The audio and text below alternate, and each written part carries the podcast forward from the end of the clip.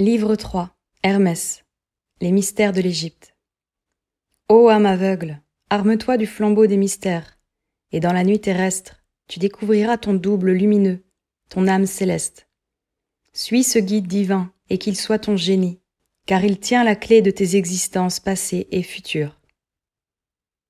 Appel aux initiés, d'après le livre des morts. Écoutez en vous-même et regardez dans l'infini de l'espace et du temps. Là retentissent le chant des astres, la voix des nombres, l'harmonie des sphères. Chaque soleil est une pensée de Dieu, et chaque planète un mode de cette pensée. C'est pour connaître la pensée divine, ô âme, que vous descendez et remontez péniblement la route des sept planètes et de leurs sept cieux. Que font les astres? Que disent les nombres? Que roulent les sphères? Ô âme perdue ou sauvée, ils disent, ils chantent, ils roulent vos destinées. Fragment d'après Hermès. Chapitre 1 Le Sphinx. En face de Babylone, métropole ténébreuse du despotisme, l'Égypte fut dans le monde antique une véritable citadelle de la science sacrée, une école pour ses plus illustres prophètes, un refuge et un laboratoire des plus nobles traditions de l'humanité.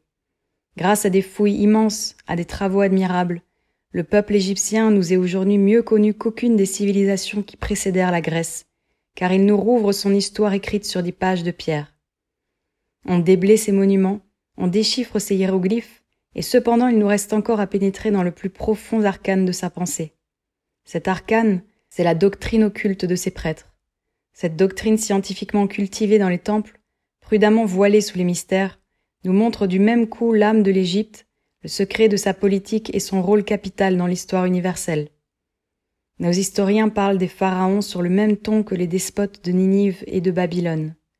Pour eux, l'Égypte est une monarchie absolue et conquérante, et n'en diffère que parce qu'elle a duré quelques milliers d'années de plus.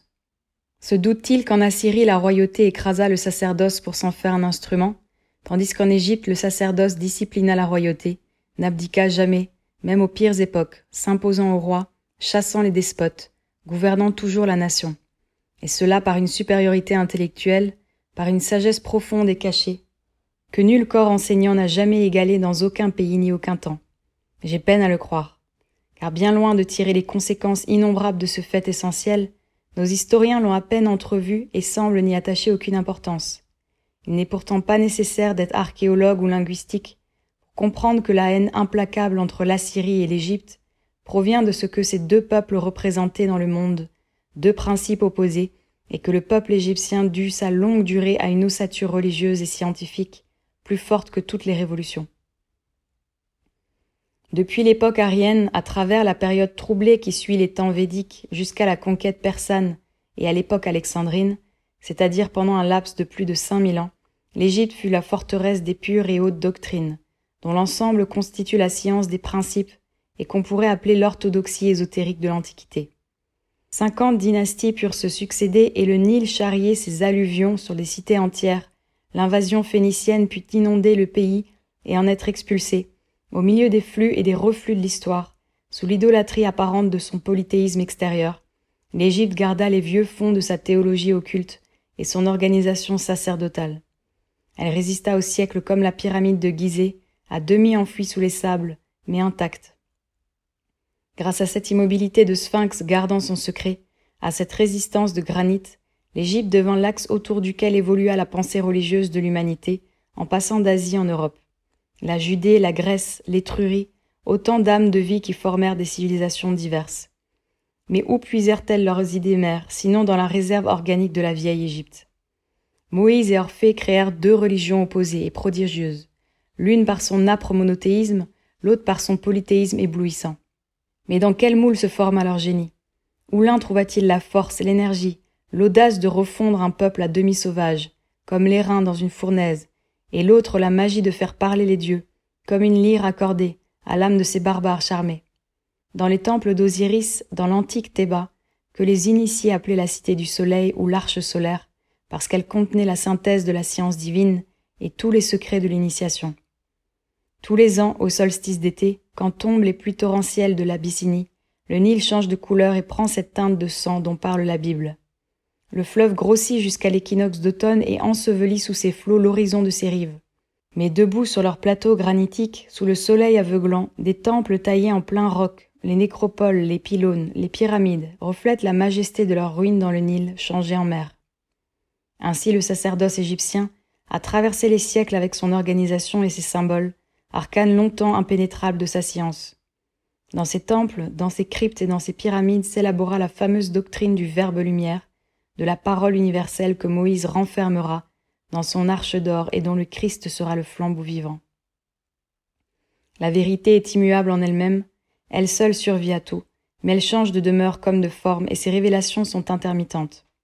La lumière d'Osiris, qui jadis éclairait pour les initiés les profondeurs de la nature et les voûtes célestes, s'est éteinte pour toujours dans les cryptes abandonnées. Il s'est réalisé, le mot d'Hermès à Asclépios, Ô Égypte, Égypte, il ne restera de toi que des fables incroyables, aux générations futures, et rien ne durera de toi que des mots taillés dans des pierres.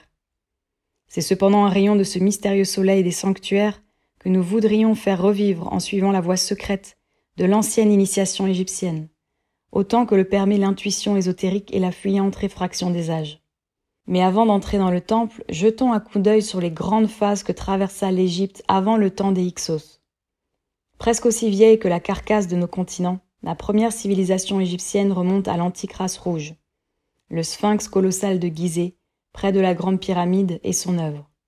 Du temps où le delta, formé plus tard par les alluvions du Nil, n'existait pas encore, l'animal monstrueux et symbolique était déjà couché sur sa colline de granit, en avant de la chaîne des monts libyques, et regardait la mer se briser à ses pieds, là où s'étend aujourd'hui le sable du désert.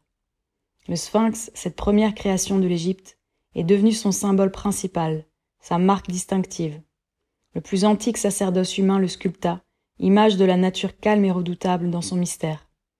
Une tête d'homme sort d'un corps de taureau aux griffes de lion et replie ses ailes d'aigle sur ses flancs.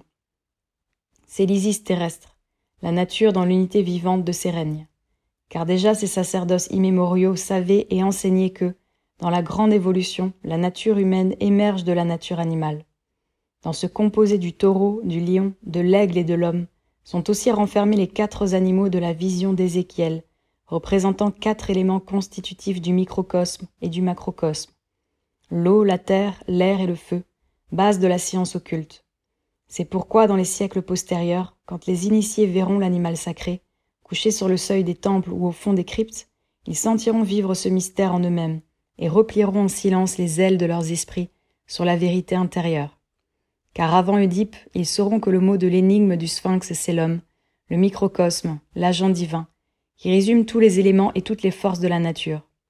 La race rouge n'a donc laissé d'elle-même d'autres témoins que le sphinx de Gizeh, preuve irrécusable qu'elle avait posé et résolu à sa manière le grand problème.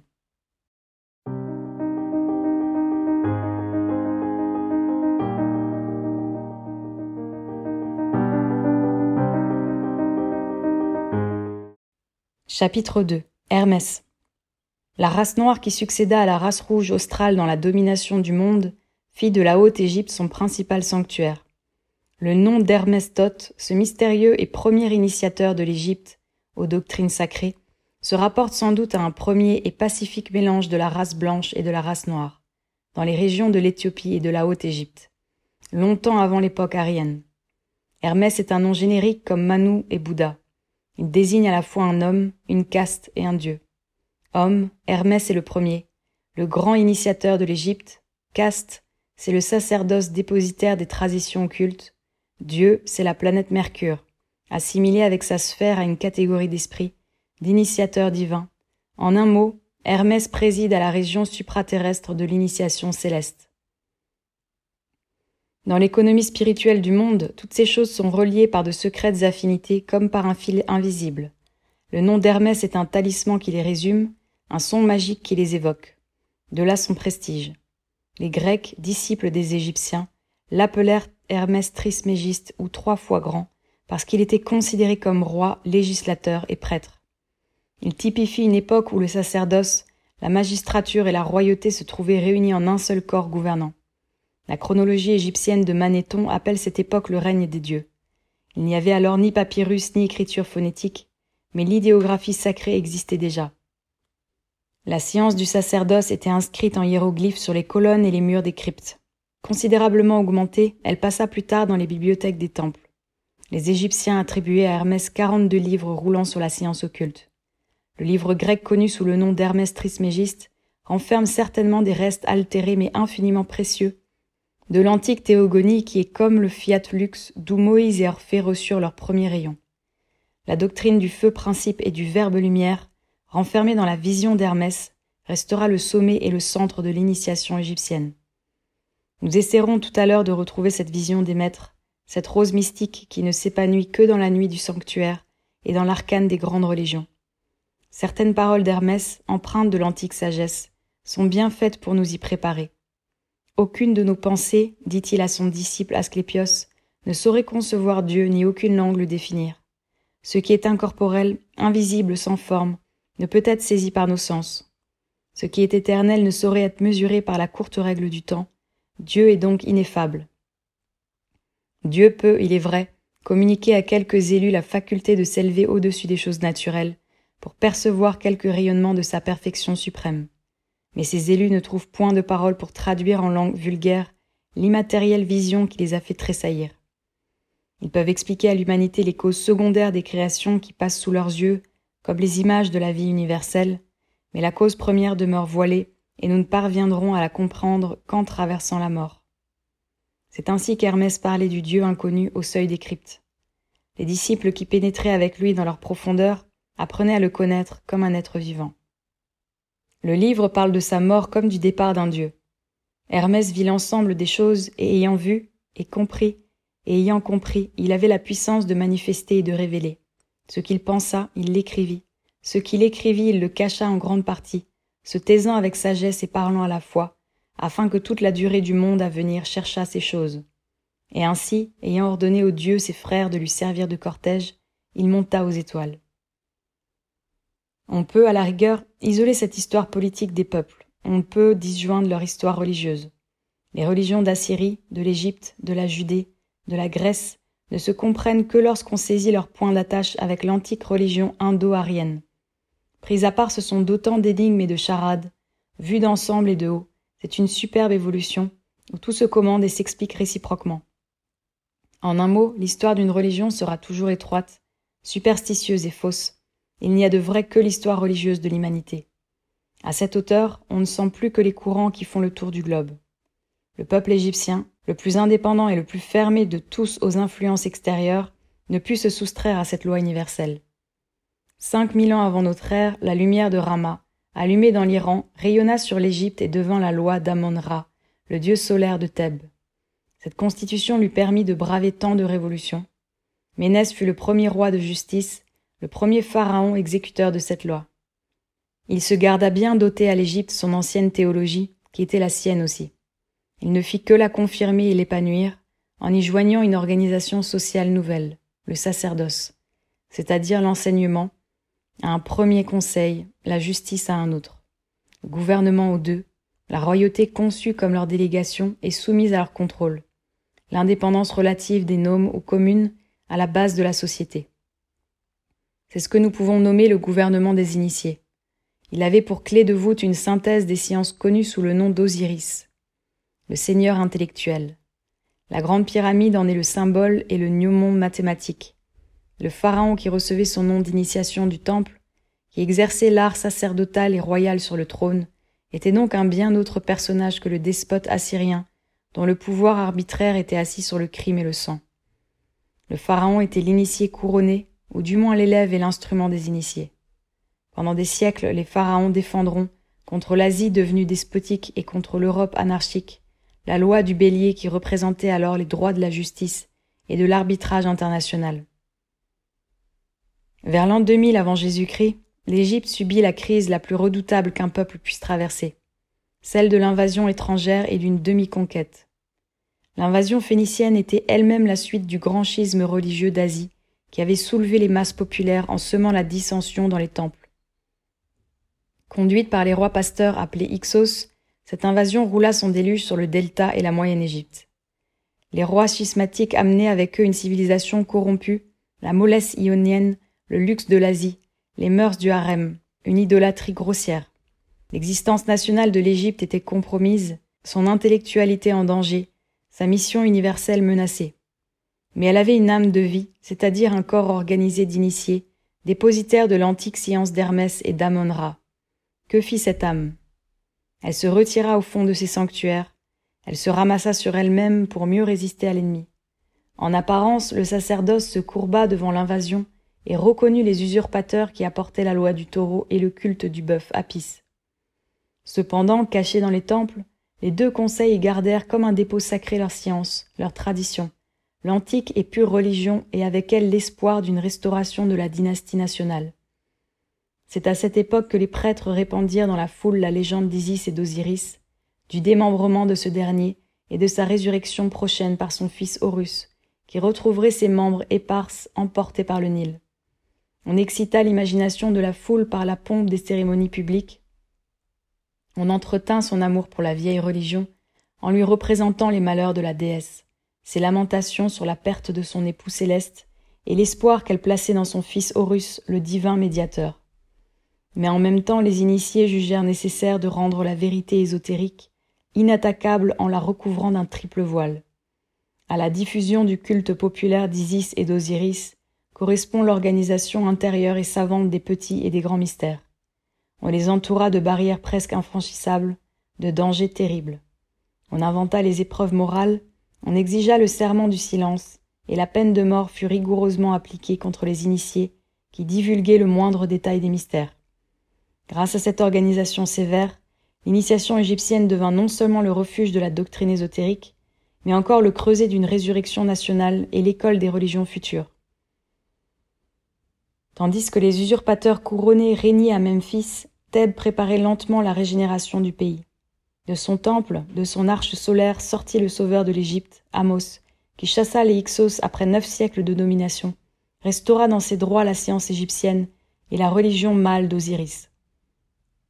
Ainsi les mystères sauvèrent l'âme de l'Égypte sous la tyrannie étrangère, et cela pour le bien de l'humanité, car telle était alors la force de leur discipline, la puissance de leur initiation, qu'ils renfermaient sa meilleure force morale, sa plus haute sélection intellectuelle.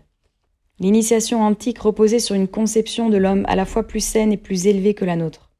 Nous avons dissocié l'éducation du corps, de l'âme et de l'esprit. Nos sciences physiques et naturelles, très avancées en elles-mêmes, font abstraction du principe de l'âme et de sa diffusion dans l'univers. Notre religion ne satisfait pas aux besoins de l'intelligence. Notre médecine ne veut rien savoir ni de l'âme ni de l'esprit. L'homme contemporain cherche le plaisir sans le bonheur, le bonheur sans la science, et la science sans la sagesse. L'Antiquité n'admettait pas que l'on puisse séparer ces choses. Dans tous les domaines, elle tenait compte de la triple nature de l'homme. L'initiation était un entraînement graduel de tout l'être humain vers les sommets vertigineux de l'esprit, d'où l'on peut dominer la vie. Pour atteindre la maîtrise, disaient les sages d'alors, l'homme a besoin d'une refonte totale de tout son être physique, moral et intellectuel. Or, cette refonte n'est possible que par l'existence simultanée de la volonté, de l'intuition et du raisonnement. Par leur complète concordance, l'homme peut développer ses facultés jusqu'à des limites incalculables. L'âme a des sens endormis, l'initiation les réveille. Par une étude approfondie, une application constante, l'homme peut se mettre en rapport conscient avec les forces occultes de l'univers. Par un effort prodigieux, il peut atteindre la perception spirituelle directe, s'ouvrir les routes de l'au-delà et se rendre capable de s'y diriger. Alors seulement il peut dire qu'il a vaincu le destin et conquis des ici-bas sa liberté divine. Alors seulement l'initié peut devenir initiateur, prophète et théurge, c'est-à-dire voyant et créateur d'âme. Car celui-là qui commande à lui-même peut commander aux autres. Celui-là seul qui est libre peut affranchir. Ainsi pensaient les initiés antiques. Les plus grands d'entre eux vivaient et agissaient en conséquence. La véritable initiation était donc bien autre chose qu'un songe creux et bien plus qu'un simple enseignement scientifique. C'était la création d'une âme par elle-même son éclosion sur un plan supérieur, son efflorescence dans le monde divin. Plaçons-nous au temps des Ramsès, à l'époque de Moïse et d'Orphée, vers l'an 1300 avant notre ère, et tâchons de pénétrer au cœur de l'initiation égyptienne. Les monuments figurés, les livres d'Hermès, la tradition juive et grecque permettent d'en faire revivre les phases ascendantes et de nous former une idée de sa plus haute révélation.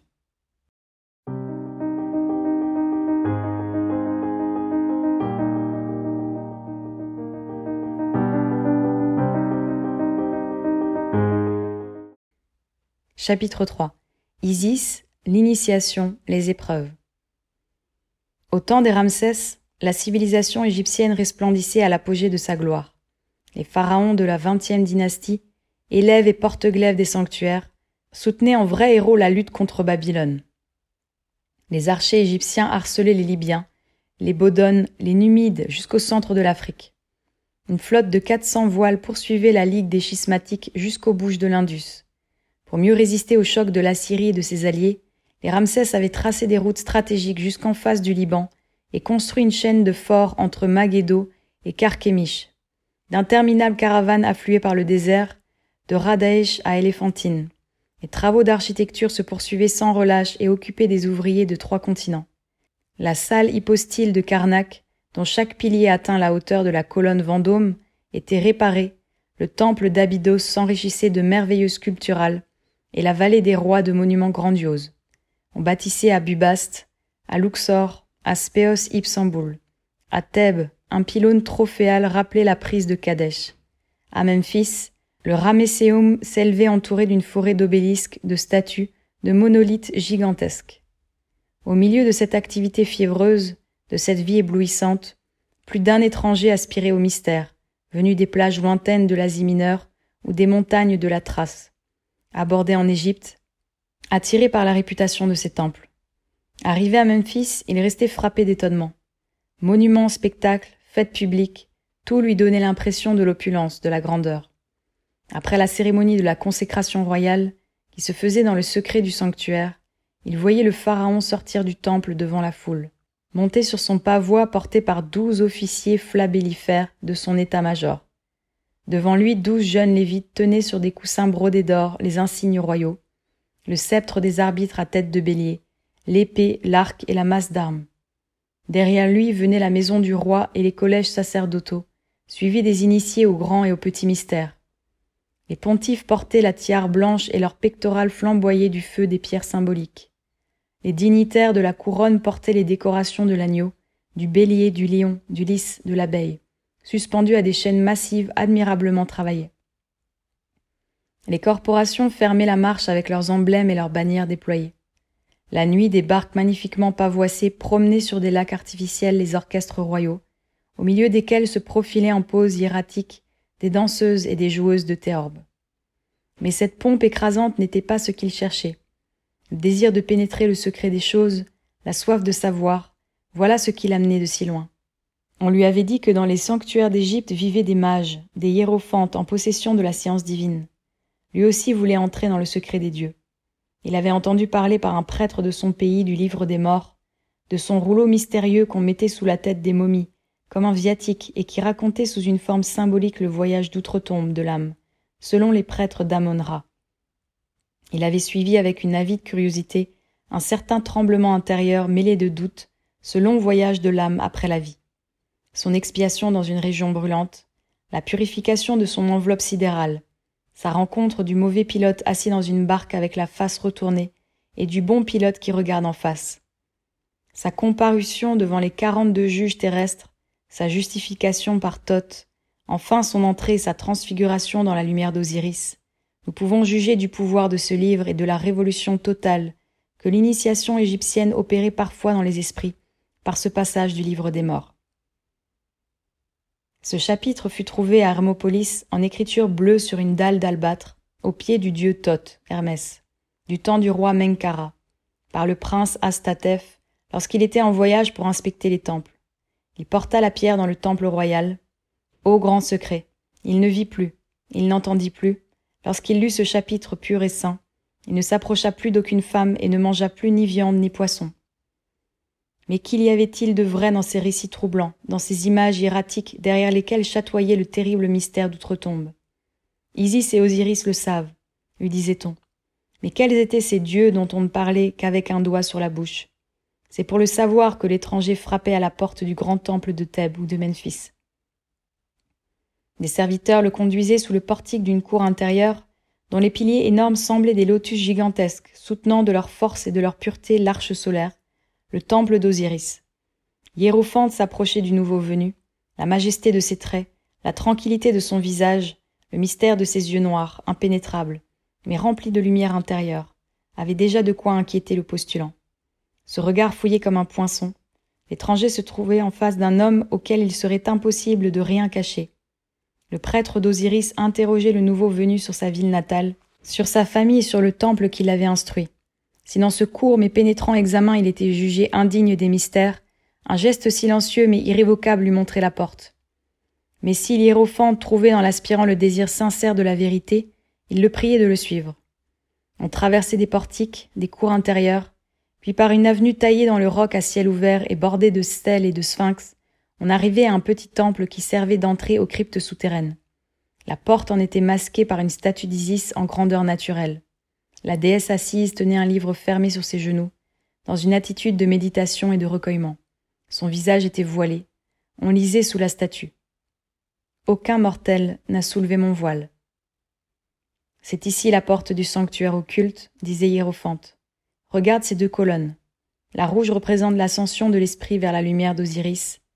La noire signifie sa captivité dans la matière. Et cette chute peut aller jusqu'à l'anéantissement. Quiconque aborde notre science et notre doctrine y joue sa vie. La folie ou la mort, voilà ce qu'on y trouve le faible et le méchant. Les forts et les bons y trouvent seuls la vie et l'immortalité. Beaucoup d'imprudents sont entrés par cette porte et n'en sont pas ressortis vivants. C'est un gouffre qui ne rend au jour que les intrépides. Réfléchis donc bien à ce que tu vas faire, au danger que tu vas courir, et si ton courage n'est pas de toute épreuve, renonce à l'entreprise. Car une fois que cette porte sera refermée sur toi, tu ne pourras plus reculer. Si l'étranger persistait dans sa volonté, l'hiérophante le ramenait dans la cour extérieure et le recommandait aux serviteurs du temple, avec lesquels il devait passer une semaine, obligé aux travaux les plus humbles, écoutant les hymnes et faisant les ablutions. Le silence le plus absolu lui était commandé. Le soir des épreuves étant venu, deux néocorps ou assistants reconduisaient l'aspirant au mystère à la porte du sanctuaire occulte. On entrait dans un vestibule noir, sans issue apparente. Des deux côtés de cette salle lugubre, à la lueur des flambeaux, l'étranger voyait une rangée de statues à corps d'hommes et à tête d'animaux, de lions, de taureaux, d'oiseaux et de proies, de serpents, qui semblaient regarder son passage en ricanant. À la fin de cette sinistre avenue, on traversait sans mot dire, il y avait une momie et un squelette humain, debout, se faisant vis-à-vis. Et d'un geste muet, les deux néocorps montraient au novice un trou dans le mur, en face de lui. C'était l'entrée d'un couloir si bas qu'on ne pouvait y pénétrer qu'en rampant. Tu peux encore revenir sur tes pas, disait l'un des assistants. La porte du sanctuaire n'est pas encore refermée, sinon tu dois continuer ta route par là et sans retour. Je reste, disait le novice, en rassemblant tout son courage. On lui remettait alors une petite lampe allumée. Les néocorps s'en retournaient et refermaient avec fracas la porte du sanctuaire. Il n'y avait plus à hésiter, il fallait entrer dans le couloir. À peine s'y était-il glissé en rampant sur ses genoux sa lampe à la main, qu'il entendait une voix dire au fond du souterrain. Ici périssent les fous qui ont convoité la science et le pouvoir.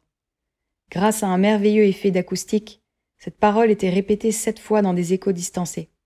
Il fallait avancer, pourtant, le couloir s'élargissait, mais descendait en pente de plus en plus rapide. Enfin, le voyageur hasardeux se trouvait en face d'un entonnoir aboutissant à un trou. Une échelle de fer s'y perdait, le novice s'y risquait. Au dernier degré de l'échelle, son regard effaré plongeait dans un puits effrayant. Sa pauvre lampe de naphte, qui serrait convulsivement dans sa main tremblante, projetait sa vague lueur dans des ténèbres sans fond. Que faire? Au-dessus de lui, le retour impossible. Au-dessous, la chute dans le noir, la nuit affreuse. Dans cette détresse, il apercevait une crevasse à sa gauche. Cramponné d'une main à l'échelle, étendant sa lampe dans l'autre, il y voyait des marches. Un escalier. C'était le salut. Il s'y jetait, il remontait, il échappait au gouffre. L'escalier, perçant le roc comme une vrille, montait en spirale. Enfin, l'aspirant se trouvait devant une grille en bonze donnant dans une large galerie soutenue par de grandes cariatides. Dans les intervalles sur le mur, on voyait deux rangées de fresques symboliques. Il y en avait onze de chaque côté, doucement éclairées par des lampes de cristal que portaient dans leurs mains les belles cariatides. Un mage appelé Pastophore, gardien des symboles sacrés, ouvrait la grille au novice et l'accueillait d'un sourire bienveillant. Il le félicitait d'avoir heureusement traversé la première épreuve, puis, le conduisant à travers la galerie, il lui expliquait les peintures sacrées. Sous chacune de ces peintures, il y avait une lettre et un nombre. Les vingt-deux symboles représentaient les vingt-deux premiers arcanes et constituer l'alphabet de la science occulte, c'est-à-dire les principes absolus, les clés universelles qui, appliquées par la volonté, deviennent la source de toute sagesse et de toute puissance. Ces principes se fixaient dans la mémoire par leur correspondance avec les lettres de la langue sacrée et avec les nombres qui se lient à ces lettres. Chaque lettre et chaque nombre expriment dans cette langue une loi ternaire, ayant sa répercussion dans le monde divin, dans le monde intellectuel et dans le monde physique. De même que le doigt qui touche une corde de la lyre fait résonner une note de la gamme et vibrer toutes ses harmoniques, de même l'esprit qui contemple toutes les virtualités d'un nombre, la voix qui profère une lettre avec la conscience de sa portée, évoque une puissance qui se répercute dans les trois mondes. C'est ainsi que la lettre A, qui correspond au nombre 1, exprime dans le monde divin. L'être absolu d'où émanent tous les êtres, dans le monde intellectuel, l'unité, source et synthèse des nombres, dans le monde physique, l'homme, sommet des êtres relatifs, qui par l'expansion de ses facultés s'élève dans les sphères concentriques de l'infini. L'arcane 1 était figuré, chez les Égyptiens, par un mage en robe blanche, sceptre en main, le front ceint d'une couronne d'or. La robe blanche signifiait la pureté, le sceptre le commandement, la couronne d'or la lumière universelle. Le novice était loin de comprendre tout ce qu'il entendait d'étrange et de nouveau, mais des perspectives inconnues s'entr'ouvraient devant lui à la parole du pastophore, devant ces belles peintures qui le regardaient avec l'impassible gravité des dieux. Derrière chacune d'elles, il entrevoyait par éclair une enfilade de pensées et d'images subitement évoquées. Il soupçonnait pour la première fois le dedans du monde par la chaîne mystérieuse des causes. Ainsi, de lettre en lettre, de nombre en nombre, le maître expliquait à l'élève le sens des arcanes, et le conduisait par Isis Uranie, au char d'Osiris, par la tour foudroyée à l'étoile flamboyante, et enfin à la couronne des mages. Et sache bien, disait le pastophore, ce que veut dire cette couronne. Toute volonté qui s'unit à Dieu pour manifester la vérité et opérer la justice entre dès cette vie en participation de la puissance divine sur les êtres et sur les choses, récompense éternelle des esprits affranchis. En écoutant parler le maître, le néophyte éprouvait un mélange de surprise, de crainte et de ravissement. C'étaient les premières lueurs du sanctuaire, et la vérité entrevue lui semblait l'aurore d'un divin ressouvenir. Mais les épreuves n'étaient pas terminées. En achevant de parler, le pastophore ouvrait une porte donnant accès à une nouvelle voûte étroite et longue, à l'extrémité de laquelle crépitait une fournaise ardente. Mais c'est la mort, disait le novice, et il regardait son guide en frémissant. Mon fils, répondait le pastophore, la mort n'épouvante que les natures avortées. J'ai traversé autrefois cette flamme comme un champ de roses. Et la grille de la galerie des arcanes se refermait derrière le postulant. En approchant de la barrière de feu, il s'apercevait que la fournaise se réduisait à une illusion d'optique, créée par de légers entrelacements de bois résineux, disposés en quinconce sur des grillages. Un sentier dessiné au milieu lui permettait de passer rapidement. À l'épreuve du feu succédait l'épreuve de l'eau. L'aspirant était forcé de traverser une eau morte et noire, à la lueur d'un incendie de naphte qui s'allumait derrière lui, dans la chambre du feu. Après cela, deux assistants le conduisaient, tout frissonnant encore, dans une grotte obscure où l'on ne voyait qu'une couche moelleuse, mystérieusement éclairé par le demi-jour d'une lampe de bronze suspendue à la voûte. On le séchait, on arrosait son corps d'essence exquise, on le revêtait de fin lin et on le laissait seul, après lui avoir dit Repose-toi et attends l'hiérophante. Le novice étendait ses membres brisés de fatigue sur le tapis somptueux de son lit. Après ses émotions diverses, ce moment de calme lui semblait doux. Les peintures sacrées qu'il avait vues, toutes ces figures étranges, les sphinx, les cariatides repassaient devant son imagination. Pourquoi donc l'une de ces peintures lui revenait-elle comme une hallucination? Il revoyait obstinément l'arcane 10 représenté par une roue suspendue sur son axe entre deux colonnes. D'un côté monte Hermadubis, le génie du bien, beau comme un jeune éphèbe. De l'autre Typhon, le génie du mal. La tête en bas se précipite dans l'abîme. Entre les deux, sur le sommet de la roue, est assis un sphinx tenant une épée dans sa griffe. Le vague bourdonnement d'une musique lascive qui semblait partir du fond de la grotte faisait évanouir cette image. C'étaient des sons légers et indéfinissables, d'une langueur triste et incisive. Un tintement métallique venait chatouiller son oreille, mêlé à des frissons de harpe, d'où s'échappaient des sons de flûte, des soupirs haletants comme une haleine brûlante. Enveloppé d'un rêve de feu, l'étranger fermait les yeux. En les rouvrant, il voyait à quelques pas de sa couche une apparition bouleversante de vie et d'infernale séduction. Une femme de Nubie, vêtue d'une gaze de pourpre transparente, Un collier d'amulettes à son cou, pareil aux prêtresses de Milita, était là debout, le couvrant du regard, et tenant dans sa main gauche une coupe couronnée de roses. Elle avait ce type nubien, dont la sensualité intense et capiteuse concentre toutes les puissances de l'animal féminin. Pommettes saillantes, narines dilatées, lèvres épaisses comme un fruit rouge et savoureux. Ses yeux noirs brillaient dans la pénombre. Le novice avait bondi sur ses pieds, et surpris, ne sachant s'il devait trembler ou se réjouir, croisait instinctivement ses mains sur sa poitrine. Mais l'esclave s'avançait à pas lents, et baissant les yeux, elle murmurait à voix basse. As-tu peur de moi, bel étranger? Je t'apporte la récompense des vainqueurs, l'oubli des peines, la coupe du bonheur. Le novice hésitait. Alors, comme prise de lassitude, la Nubienne s'asseyait sur la couche et enveloppait l'étranger d'un regard suppliant, comme d'une longue flamme humide. Malheur à lui s'il osait la braver, s'il se penchait sur cette bouche, s'il s'enivrait des parfums lourds qui montaient de ses épaules bronzées. Une fois qu'il avait touché cette main et trempé ses lèvres dans cette coupe, il était perdu. Il roulait sur la couche enlacée dans une étreinte brûlante, mais après l'assouvissement sauvage du désir, le liquide qu'il avait bu le plongeait dans un sommeil pesant. À son réveil, il se trouvait seul, angoissé. La lampe jetait un jour funèbre sur sa couche en désordre. Un homme était debout devant lui. C'était l'hiérophante. Il lui disait Tu as été vainqueur des premières épreuves. Tu as triomphé de la mort, du feu et de l'eau, mais tu n'as pas su te vaincre toi-même. Toi qui aspires aux hauteurs de l'esprit et de la connaissance, tu as succombé à la première tentation des sens, et tu es tombé dans l'abîme de la matière. Qui vit esclave des sens vit dans les ténèbres. Tu as préféré les ténèbres à la lumière, reste donc dans les ténèbres. Je t'avais averti des dangers auxquels tu t'exposais. Tu as sauvé ta vie, mais tu as perdu ta liberté. Tu resteras sous peine de mort esclave du temple. Si au contraire l'aspirant avait renversé la coupe et repoussé la tentatrice, Douze néocorps armés de flambeaux venaient l'entourer pour le conduire triomphalement dans le sanctuaire d'Isis, où les mages rangés en hémicycle et vêtus de blanc l'attendaient en assemblée plénière. Au fond du temple, splendidement illuminé, il apercevait la statue colossale d'Isis en métal fondu, une rose d'or à la poitrine et couronnée d'un diadème à sept rayons. Elle tenait son fils Horus dans ses bras. Devant la déesse, l'hiérophante vêtue de pourpre recevait le nouveau venu et lui faisait prêter, sous les imprécations les plus redoutables, le serment du silence et de la soumission. Alors il le saluait au nom de toute l'assemblée comme un frère et comme un futur initié. Devant ses maîtres augustes, le disciple d'Isis se croyait en présence des dieux. Grandi au-dessus de lui-même, il entrait pour la première fois dans la sphère de la vérité.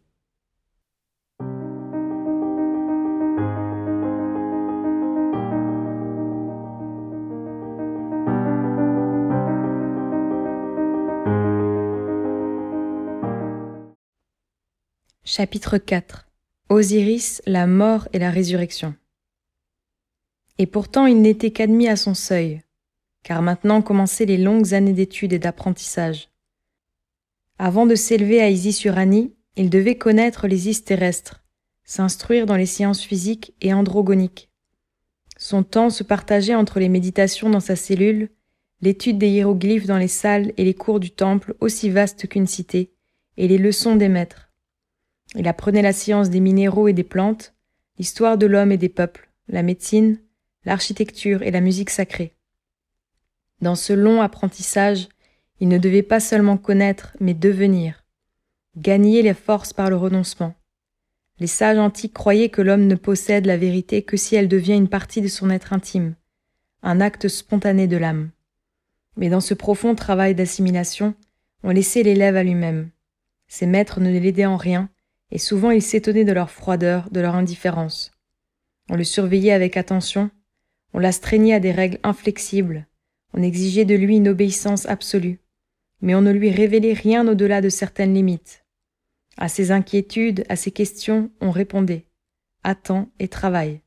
Alors lui venaient des révoltes soudaines, des regrets amers, des soupçons affreux. Était-il devenu l'esclave d'imposteurs audacieux ou de magiciens noirs qui subjuguaient sa volonté dans un but infâme? La vérité fuyait, les dieux l'abandonnaient. Il était seul et prisonnier du temple. La vérité lui était apparue sous la figure d'un sphinx.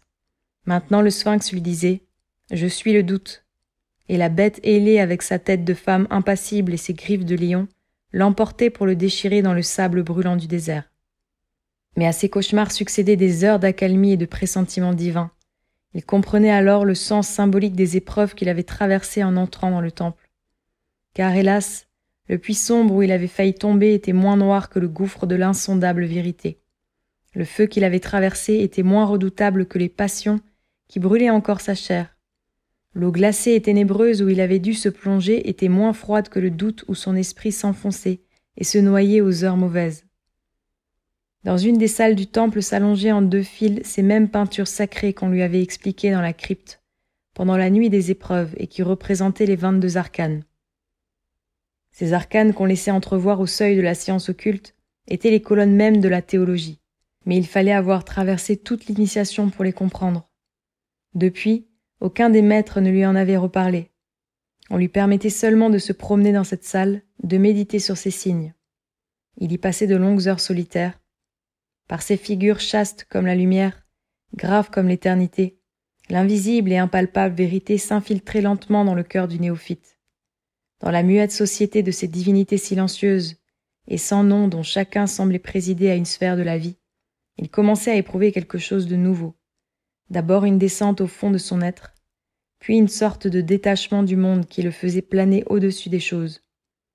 Parfois il demandait à un des mages me sera-t-il permis un jour de respirer la rose d'Isis et de voir la lumière d'Osiris? On lui répondait Cela ne dépend pas de nous. La vérité ne se donne pas. On la trouve en soi-même ou on ne la trouve pas. Nous ne pouvons pas faire de toi un adepte. Il faut le devenir par toi-même. Le lotus pousse sous le fleuve longtemps avant de s'épanouir. Ne hâte pas l'éclosion de la fleur divine. Si elle doit venir, elle viendra en son jour. Travail et prie. Et le disciple s'en retournait à ses études, à ses méditations, avec une joie triste. Il goûtait le charme austère et suave de cette solitude où passe comme un souffle de l'être des êtres. Ainsi s'écoulaient les mois, les années. Il sentait s'opérer en lui-même une transformation lente, une métamorphose complète. Les passions qui avaient assiégé sa jeunesse s'éloignaient comme des ombres, et les pensées qui l'entouraient maintenant lui souriaient comme d'immortels amis. Ce qu'il éprouvait par moments, c'était l'engloutissement de son moi terrestre et la naissance d'un autre moi plus pur et plus éthéré. Dans ce sentiment, il lui arrivait de se prosterner devant les marches du sanctuaire fermé. Alors il n'y avait plus en lui ni révolte, ni désir quelconque, ni regret. Il n'y avait qu'un abandon parfait de son âme au Dieu, une oblation complète à la vérité. Ô Isis, disait-il dans sa prière, puisque mon âme n'est qu'une larme de tes yeux, qu'elle tombe en rosée sur d'autres âmes, et qu'en mourant je sente leur parfum monter vers toi. Me voilà prêt au sacrifice. Après une de ces prières muettes, le disciple en demi-extase voyait debout près de lui, comme une vision sortie du sol, hiérophante enveloppée des chaudes lueurs du couchant. Le maître semblait lire toutes les pensées du disciple, pénétrer tout le drame de sa vie intérieure. Mon fils, disait-il, l'heure approche où la vérité te sera révélée car tu l'as déjà pressenti en descendant au fond de toi-même et en y trouvant la vie divine. Tu vas entrer dans la grande, dans l'ineffable communion des initiés. Car tu en es digne par la pureté du cœur, par l'amour de la vérité et la force du renoncement. Mais nul ne franchit le seuil d'Osiris, sans passer par la mort et par la résurrection. Nous allons t'accompagner dans la crypte, sois sans crainte, car tu es déjà l'un de nos frères. Au crépuscule, les prêtres d'Osiris tenant des flambeaux accompagnaient le nouvel adepte dans une crypte basse soutenue par quatre piliers posés sur des sphinx. Dans un coin se trouvait un sarcophage ouvert en marbre. Aucun homme, disait l'hiérophante, n'échappe à la mort et toute âme vivante est destinée à la résurrection. L'adepte passe vivant par le tombeau pour entrer dès cette vie dans la lumière d'Osiris. Couche-toi donc dans ce cercueil et attends la lumière. Cette nuit tu franchiras la porte de l'épouvante et tu atteindras au seuil de la maîtrise. L'adepte se couchait dans le sarcophage ouvert, l'hiérophante étendait la main sur lui pour le bénir, et le cortège des initiés s'éloignait en silence du caveau. Une petite lampe déposée à terre éclaire encore de sa lueur douteuse les quatre sphinx qui supportaient les colonnes trapues de la crypte. Un chœur de voix profonde se fait entendre, bas et voilé. D'où vient-il? Le chant des funérailles. Il expire, la lampe jette une dernière lueur, puis s'éteint tout à fait. L'adepte est seul dans les ténèbres, le froid du sépulcre tombe sur lui, glace tous ses membres. Il passe graduellement par les sensations douloureuses de la mort et tombe en léthargie. Sa vie défile devant lui en tableaux successifs comme quelque chose d'irréel, et sa conscience terrestre devient de plus en plus vague et diffuse. Mais à mesure qu'il sent son corps se dissoudre, la partie éthérée, fluide de son être, se dégage. Il entre en extase. Quel est ce point brillant et lointain qui apparaît, imperceptible sur le fond noir des ténèbres? Il se rapproche, il grandit, il devient une étoile à cinq pointes dont les rayons ont toutes des couleurs de l'arc-en-ciel, et qui lance dans les ténèbres des décharges de lumière magnétique. Maintenant c'est un soleil qui l'attire dans la blancheur de son centre incandescent. Est-ce la magie des maîtres qui produit cette vision? Est-ce l'invisible qui devient visible? Est-ce le présage de la vérité céleste, l'étoile flamboyante de l'espérance et de l'immortalité? Elle disparaît, et à sa place un bouton de fleur vient éclore dans la nuit, une fleur immatérielle, mais sensible et douée d'une âme, car elle s'ouvre devant lui comme une rose blanche.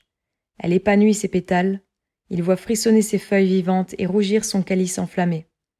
Est-ce la fleur d'Isis, la rose mystique de la sagesse qui renferme l'amour dans son cœur Mais voici qu'elle s'évapore comme un nuage de parfum. Alors l'extatique se sent inondé d'un souffle chaud et caressant. Après avoir pris des formes capricieuses, le nuage se condense et devient une figure humaine. C'est celle d'une femme, l'Isis du sanctuaire occulte, mais plus jeune, souriante et lumineuse. Un voile transparent s'enroule en spirale autour d'elle, et son corps brille à travers. Dans sa main, elle tient un rouleau de papyrus. Elle s'approche doucement, se penche sur l'initié couché dans sa tombe et lui dit Je suis ta sœur invisible, je suis ton âme divine, et ceci est le livre de ta vie. Il renferme les pages pleines de tes existences passées et les pages blanches de tes vies futures. Un jour, je les déroulerai toutes devant toi. Tu me connais maintenant, Appelle-moi et je viendrai. Et tandis qu'elle parle, un rayon de tendresse a jailli de ses yeux. Ô présence d'un double angélique, promesse ineffable de divin, fusion merveilleuse dans l'impalpable au-delà. Mais tout se brise, la vision s'efface, un déchirement affreux, et l'adepte se sent précipité dans son corps comme dans un cadavre. Il revient à l'état de léthargie consciente, des cercles de fer retiennent ses membres, un poids terrible pèse sur son cerveau, il se réveille. Et debout devant lui se tient l'hiérophante accompagné des mages. On l'entoure, on lui fait boire un cordial, il se lève. Te voilà ressuscité, dit le prophète. Viens célébrer avec nous l'agape des initiés et raconte-nous ton voyage dans la lumière d'Osiris, car tu es désormais l'un des nôtres. Transportons-nous maintenant avec l'hiérophante et le nouvel initié sur l'observatoire du temple dans la tiède splendeur d'une nuit égyptienne. C'est là que le chef du temple donnait à l'adepte récent la grande révélation en lui racontant la vision d'Hermès. Cette vision n'était inscrite sur aucun papyrus. Elle était marquée en signes symboliques sur les stèles de la crypte secrète connue du seul prophète. De pontife en pontife, l'explication en était transmise oralement. Écoute bien, disait l'hiérophante. Cette vision renferme l'histoire éternelle du monde et le cercle des choses.